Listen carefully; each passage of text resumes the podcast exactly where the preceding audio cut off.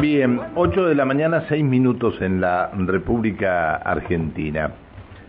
De acuerdo a la medición del Instituto Nacional de Estadísticas y Censos, INDEC, el mes pasado la canasta básica total aumentó 8,3% y alcanzó los 177.063 pesos. Esto es la canasta, la canasta básica total. La canasta básica alimentaria, que determina la línea de indigencia, tuvo una suba de 11,7% y alcanzó los 80.483 pesos para una familia tipo. Aquí en Neuquén, el Instituto de Investigación Social, Económica y Política Ciudadana también tiene su medición y es totalmente distinta a la medición que tiene el índice a nivel nacional. Sebastián Íbalos es el director de ISEPSI Neuquén. Hola Íbalos, buen día. ¿Qué tal? Buen día, ¿cómo le va? Un saludo para, para usted y para la audiencia. Muchas gracias por atendernos. ¿Cómo, ¿Cómo dio la canasta básica total aquí en Neuquén? Acá en Neuquén ya tenemos una canasta básica total que supera los, los 200 mil pesos. Tenemos una canasta de eh, 207 mil pesos eh, para lo que fue el mes de eh, febrero eh, y tenemos una canasta básica alimentaria que está en el orden de los 91.400 esto es solo para adquirir alimentos durante un mes ¿no? para no que no caer en la indigencia para estar por encima de la línea de indigencia en este caso que tenés garantizado exclusivamente la alimentación ¿no? bien eh, a ver, este hubo un incremento con respecto al mes pasado a nivel nacional del 8,3 en la canasta básica total y del 11,7 en la canasta básica este, alimentaria a nivel nacional. ¿Aquí en Neuquén ustedes tienen los porcentajes?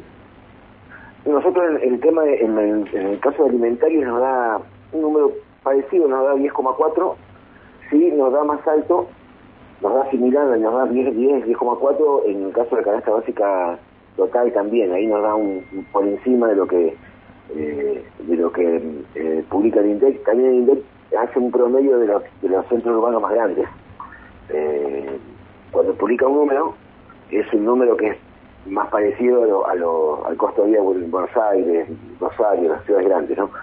Eh, nosotros lo que lo que el resultado que tenemos acá es que para estar por encima de la línea de la, de la pobreza, digamos en este caso, se requiere un ingreso de 207 mil pesos. Esto es aparte de alimentación, las otras necesidades básicas que no son alimentación. Y no no no han no han no hay ninguna medición con una canasta que incluya entre otras cosas bienes y servicios no alimentarios como vestimenta, transporte, educación, salud, entre otros?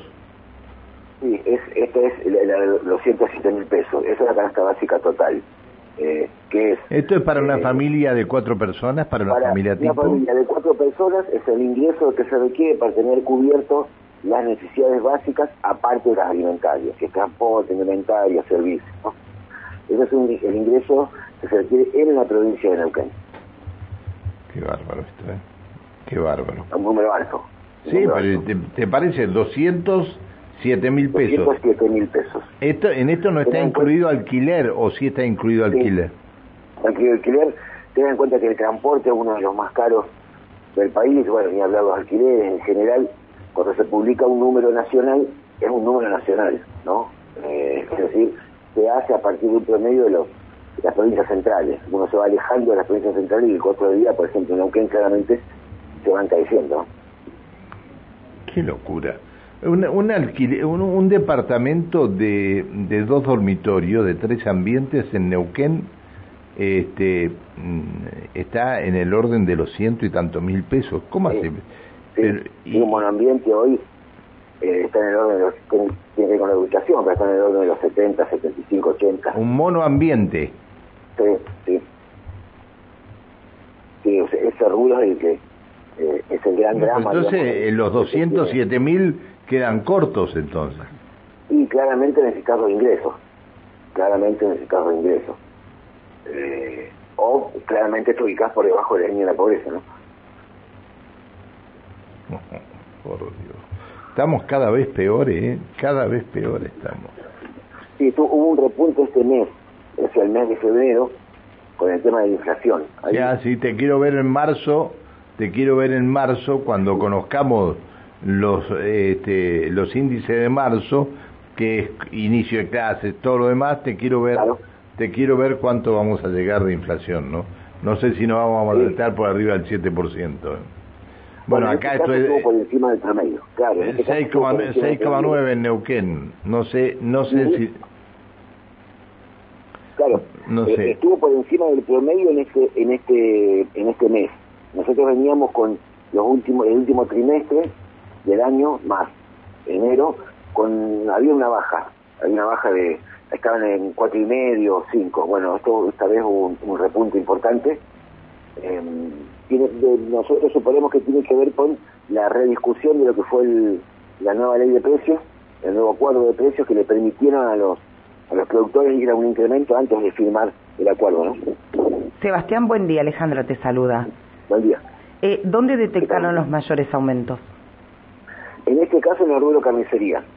En este caso que tuvo un aporte solamente ese rubro de un 22 de un 22 aumentó un 22% ese rubro, el rubro carnicería.